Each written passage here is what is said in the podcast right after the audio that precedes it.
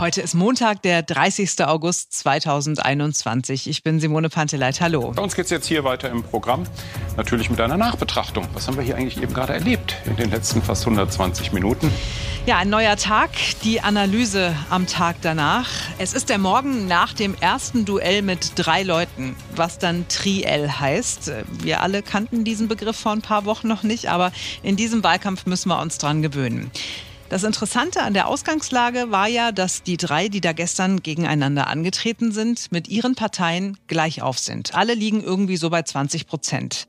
Und das ist diesmal auch das Besondere, denn der nächste Kanzler oder die nächste Kanzlerin wird auch nicht indirekt von einer Mehrheit der Menschen gewählt. Der nächste Kanzler oder die nächste Kanzlerin hat vermutlich nur so 20 Prozent hinter sich und damit genau genommen noch nicht einmal ein Viertel der Wähler. Das ist natürlich alles nur der aktuelle Umfragestand dieses Aufeinandertreffen gestern Abend hatte ja zum Ziel, die Menschen zu überzeugen.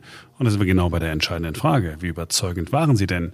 Wie überzeugend war Baerbock? Wie überzeugend war Laschet? Wie überzeugend war Scholz? Wer hat punkten können? Wer ist am besten vorbereitet gewesen? Wer hat die Herzen der Menschen erobern können? Wir besprechen das mit Dr. Stefan Wachtel. Er ist Deutschlands angesehenster Rhetorik- und Führungskräftetrainer. Er arbeitet mit den Chefs der ganz großen Unternehmen hier in Deutschland. Seine Expertise ist etwas ganz Besonderes. Es ist eine Mischung aus Fachwissen über Führungswirkung und Auftritt und gleichzeitig ist er ein Mann der Emotionen. Hallo Stefan. Hallo Marc. Schön, dass du Zeit für uns hast. Ähm, wir haben beide jetzt, ja, dieses Triell äh, gesehen. Vor ein paar Monaten wussten wir alle noch nicht, dass es überhaupt Triels gibt, aber jetzt haben wir das erste hinter uns. Äh, mal so global. Ich war am Ende ein bisschen, wir gehen gleich noch ins Detail, ein bisschen ermüdet. Wie ist dir gegangen? Mir ging es ähnlich, aber da müssen wir durch. Ähm, es ist entscheidend natürlich. Es ist einfach wichtig, dass man sich da durchquält, nicht nur als äh, Moderator oder als Experte wie ich, sondern das müssen sich die Leute schon mal anschauen mal genau hinschauen, was Politiker reden und was davon äh, einen Sinn ergibt und was eben nicht. Das ist schon, schon nötig. Und deswegen sind wir ja auch mehr miteinander verabredet, weil du jemand bist, der ja mehr sieht, mehr hört, mehr wahrnimmt als so wir Normalverbraucher. Ja, man kann ja immer sagen, okay, so war der Auftritt, ich habe so ein Gefühl, es fühlt sich irgendwie so an, aber du, ja, du verdienst dein Geld damit. Das ist deine Expertise, Menschen in die Lage zu versetzen, zu wirken, Dinge zu tun, Menschen zu erreichen und dabei authentisch und überzeugend zu sein. Habe ich das richtig zusammengefasst? Ungefähr richtig. In einem Punkt muss man dazu sagen, Menschen zu helfen, dass sie äh, ja äh, überzeugend und authentisch scheinen. Das ist ja nicht immer dasselbe. Aber das sind so Haarspaltereien.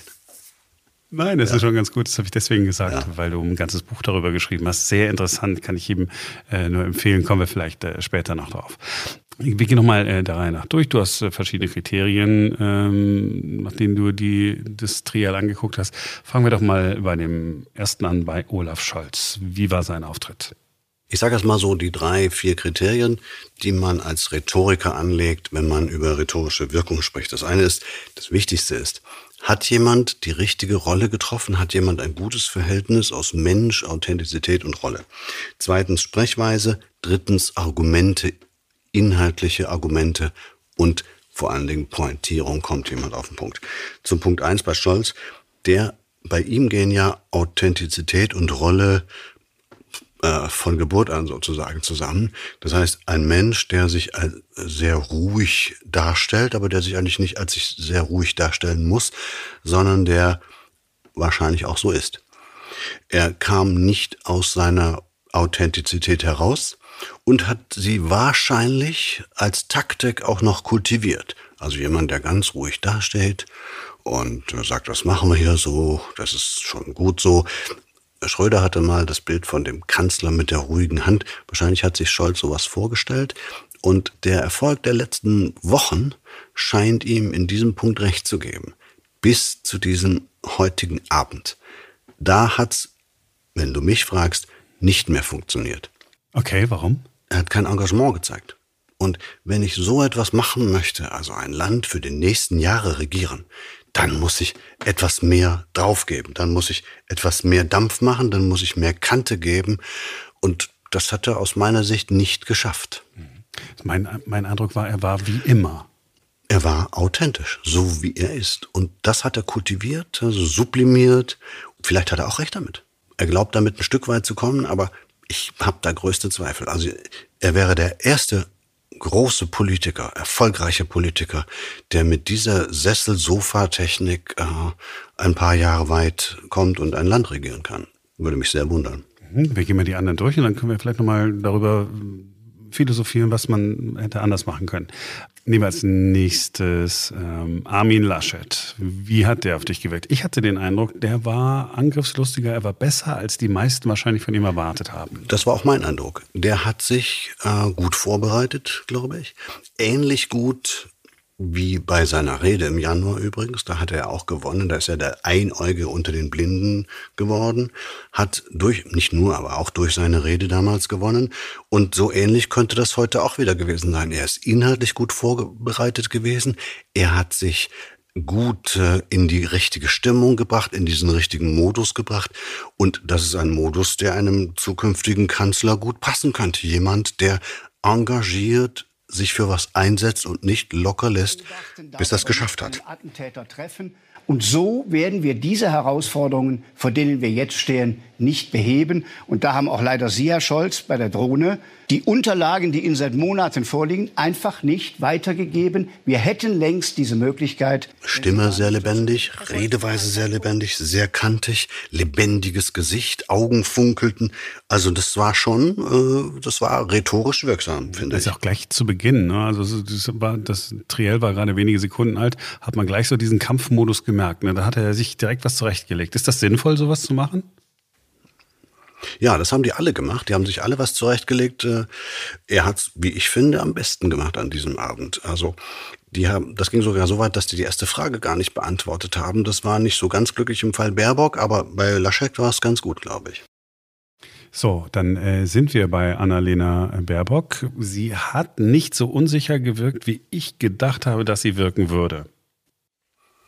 Geht mir ebenso. Ähm, am Anfang etwas zaghaft, aber dann hat sie mächtig zugelegt und die Attacke wurde, glaube ich, zum Generalmodus bei ihr. Und das hat sie richtig gut gemacht. Also sie hat sich in, eine, in ein Engagement reingesteigert. Ob es ein echtes oder ein Pseudo-Engagement ist, das wissen wir nicht. Und das hat sie ziemlich gut gemacht. Sie hat auch einige rhetorische Taktiken angewendet, die sehr gut waren. Sie war am konkretesten von allen. Kinder, die sich äh, ängstlich an die Mutter herankuscheln. Ich im Deutschen Bundestag erlebt, da zieht sich mir das Herz zusammen. In dem Bild, was wir gerade gesehen haben, sitzen kleine Kinder, sitzen Mädchen, die sich ängstigend an ihre Mütter äh, rankuscheln, weil sie gerade noch äh, dem Tod von der Schippe gesprungen sind. Und das ist in den letzten Wochen von Seiten äh, Zustände in Kindergärten, sehr, sehr konkrete Beispiele, immer wieder Familie, Kinder. Das war, das war sehr, sehr, sehr wirksam. Das ist ein guter rhetorischer Trick, sagst du, also so wirklich ganz nahe menschliche Bilder zu verwenden? Das ist, ein rhetorische, das ist eine rhetorische Taktik, das sollen alle machen, die Wirkung erzeugen. Das hat sie an diesem Abend am besten gemacht.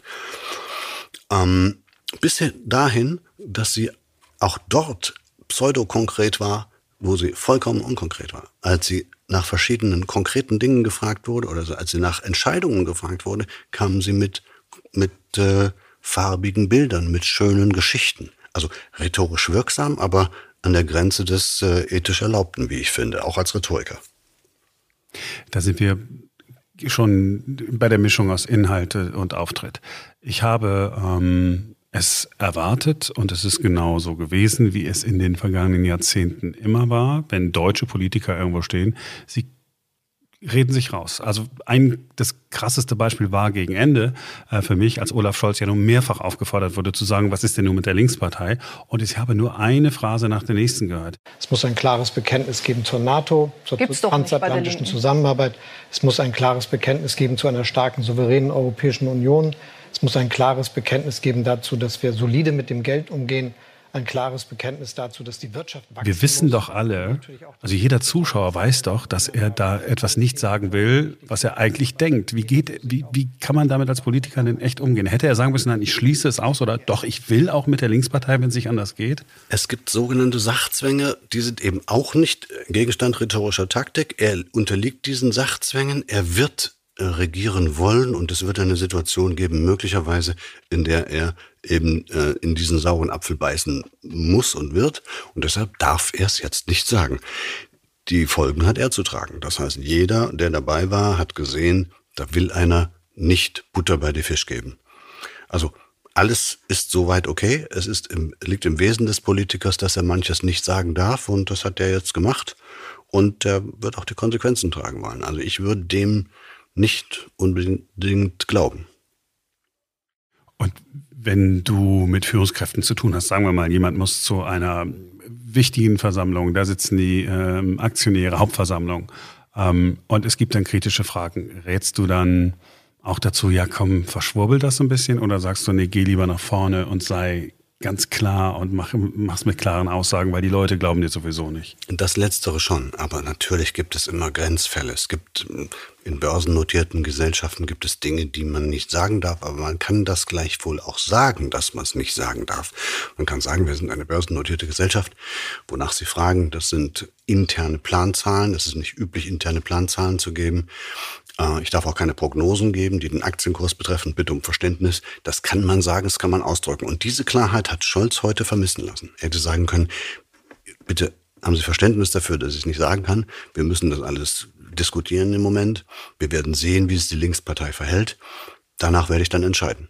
Also das wäre auch keine Entscheidung gewesen, die er, die er verkündet hätte. Aber das darf er ja vielleicht nicht. Er hätte es eben nur klarer machen müssen und weniger generisch und allgemein.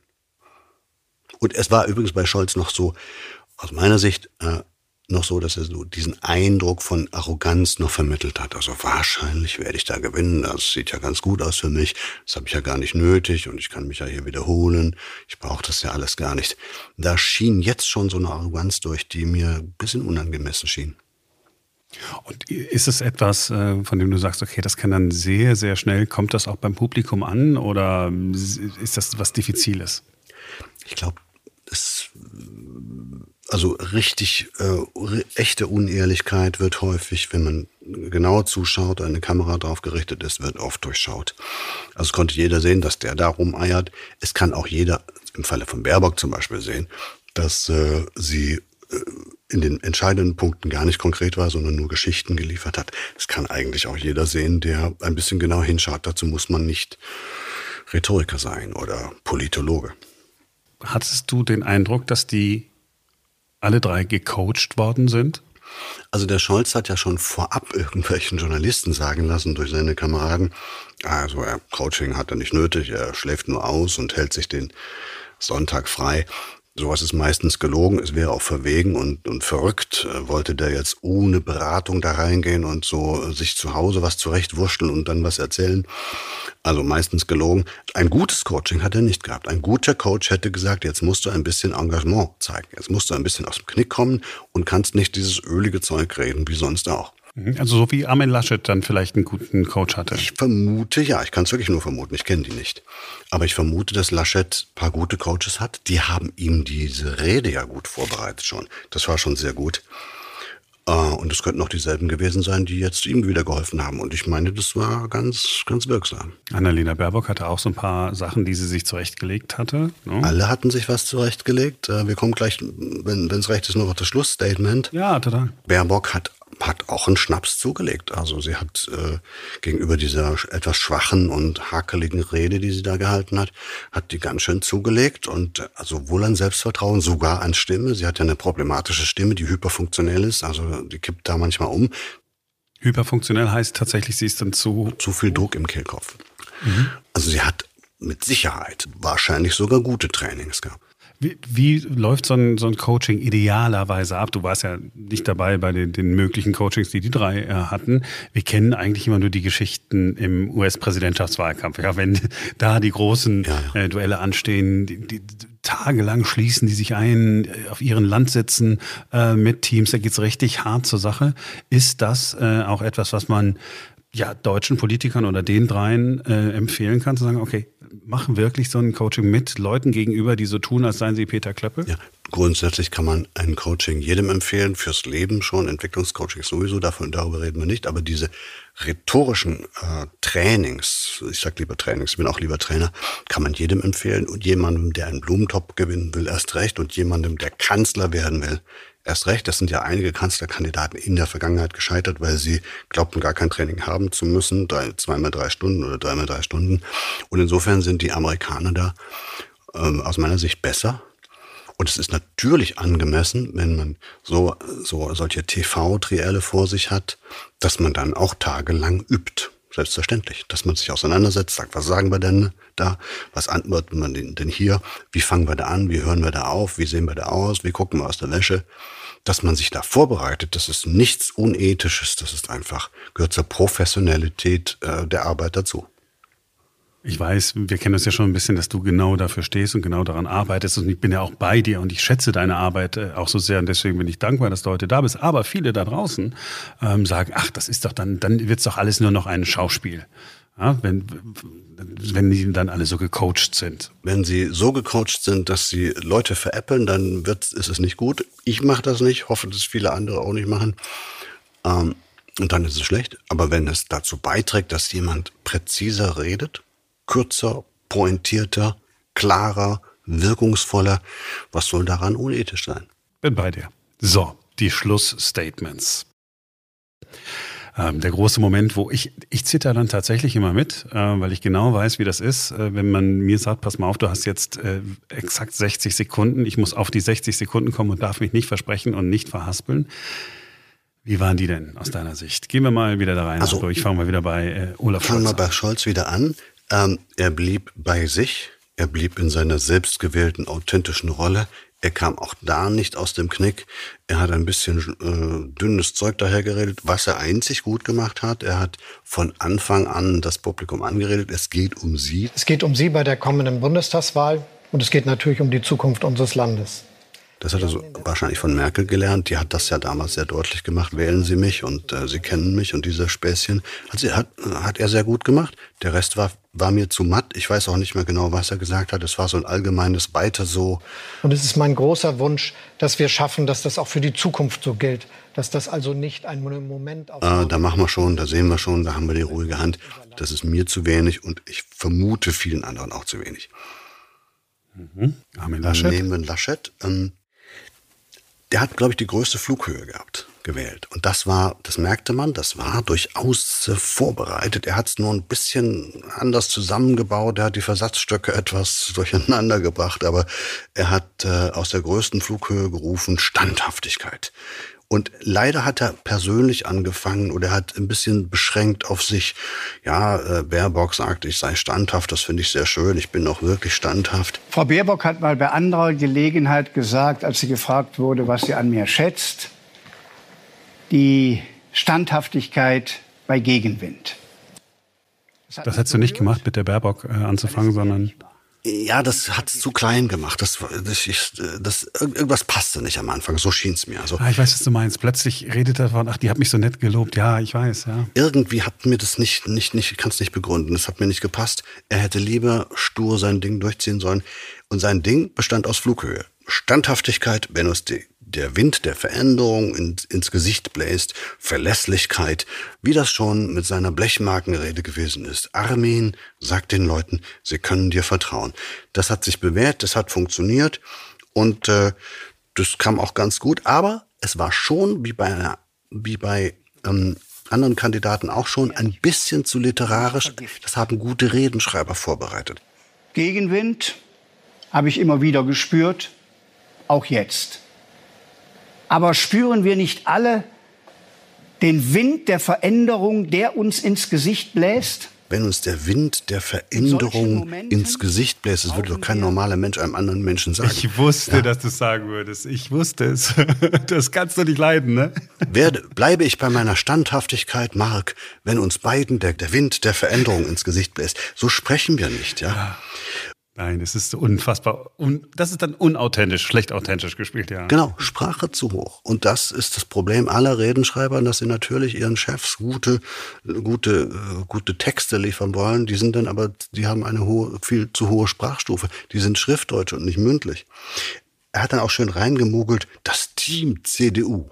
Das hatten die sich offenbar ja. ausgeheckt. Das Team CDU soll im Laufe des Tages vorgestellt werden. Ich, ich reiche nicht meine, mehr. Meine, wenn ich nicht reiche, da sind noch ein paar andere hinter mir, neben mir, die stützen mich dann. Irgendwie war das lieb gemeint. Ich kann auch nicht sagen, dass das falsch ist, aber es klang alles so künstlich und bisschen äh, aus der Luft gegriffen. Ja, es ist mir, ist mir auch so gegangen. So, haben wir noch Annalena Baerbock. Extrem gut. Erstens Staging. Die ging vom Pult weg. Zweitens, ich hatte sofort das Gefühl, das war geprobt. Das war auch so gut geprobt, dass sie es aus der Tasche ziehen konnte. Sie hat nicht wie Laschet das Wort durcheinander gebracht. Das war dieselbe Nummer wieder. Geschichten, Kinderkrippen, Kindergärten, Kinder zur Schule. Machen wir Kitas zu den schönsten Orten. Sichern wir gute Arbeit durch faire Löhne und schützen wir unser Leben und unsere Freiheit durch echten Klimaschutz, bevor es zu spät ist. Dafür trete ich an als Ihre Kanzlerkandidatin. Dafür stehen wir Grün. Sie entscheiden für sich, für unsere Kinder, für unsere Zukunft. Also diese Masche war äh, hieß Tränendrüse. Das ist eine rhetorische, eine rhetorische Methode. Nicht schlecht. Es mag sein, dass sie damit wahrscheinlich ein paar Punkte gemacht hat heute. Mir war es zu schwulstig. Auch deshalb, weil sie ja vorher nicht so genau gesagt hat oder nicht, nicht zugegeben hat, was sie alles verbieten möchte. Hat dich denn einer jetzt so richtig überzeugt, wo du sagst, wow? So richtig, also überzeugen, so richtig überzeugt, ja, ich muss sagen, der eine ein bisschen. Also der Laschet hat irgendwie, bei dem war die Mischung aus Engagement, was der da will, und aus dem, was er zeigt, schien mir noch am passendsten zu sein von allen drei. Die Mischung aus Mensch und Rolle war noch passender natürlich beim Scholz. Er ist seine Rolle oder er, Scholz, hat den Scholz gespielt. Perfekt. Er hat uns den Scholz gemacht. Aber ich erwarte von Politikern in dieser Gehaltsklasse mehr Engagement. Und nochmal zu Baerbock. Ich erwarte, dass jemand klar sagt, was er machen will und was er nicht machen will und nicht nur Geschichten erzählt. Es wäre cool gewesen, wenn, wenn wir sowieso schon äh, ein Triell haben, hätte man noch vielleicht den einen oder anderen Politiker einer anderen Partei dazuholen können. Vielleicht wäre dann noch ein bisschen ja, mehr Farbe gewesen. Wir reden über rhetorische Taktiken, wir reden über rhetorisches Können, wir reden über scharfe Argumente, wir reden über Substanz, Angriffslust. Das haben zwei wenigstens gezeigt, diese Angriffslust, aber einiges davon hat natürlich auch gefehlt. Man könnte auch sagen, Christian Lindner hat gefehlt. Mhm. Ja, ja, gut auf den Punkt gemacht, ja. Äh, man muss ihn nicht mögen, aber äh, wenn der da ist, geht's zur Sache und äh, intelligente Auftritte mit schöner, scharfer Zunge äh, gut vorgetragen. Es wäre nicht so langweilig geworden. Ja, das glaube ich auch. Stefan, ich danke dir für deine Analyse, die Gedanken, die du mit uns äh, geteilt hast. Wir, also wenn du, wenn du Lust hast, ja, ja. verabreden wir mhm. uns wieder. Aber vielleicht danach, nach dem nächsten sehr gerne. Ja, sehr gerne. Und weil ähm, dein Buch, das Zielsatzprinzip, kann ich jedem nur ans Herz legen, der in der Kommunikation ist, egal, man muss nicht der große Manager sein, es reicht im, im täglichen Leben, wenn man nur vor zwei, drei Kollegen was erreichen will. Ein ganz tolles Buch. Ähm, gibt viel von dir zu lernen, gerade anhand dieser Geschichten. Und deswegen würde ich mich freuen, wenn wir äh, demnächst, nach dem nächsten Auftritt der drei Kandidaten, äh, wieder Kontakt haben. Heute danke ich dir erstmal. Ich danke dir. Dr. Stefan Wachtel, vermutlich der beste Rhetorik- und Führungskräftetrainer, den wir in Deutschland haben. Das war's für heute. Ich hoffe, es gab den einen oder anderen Erkenntnisgewinn. Wir hören uns morgen wieder, denn dann ist wieder ein neuer Tag.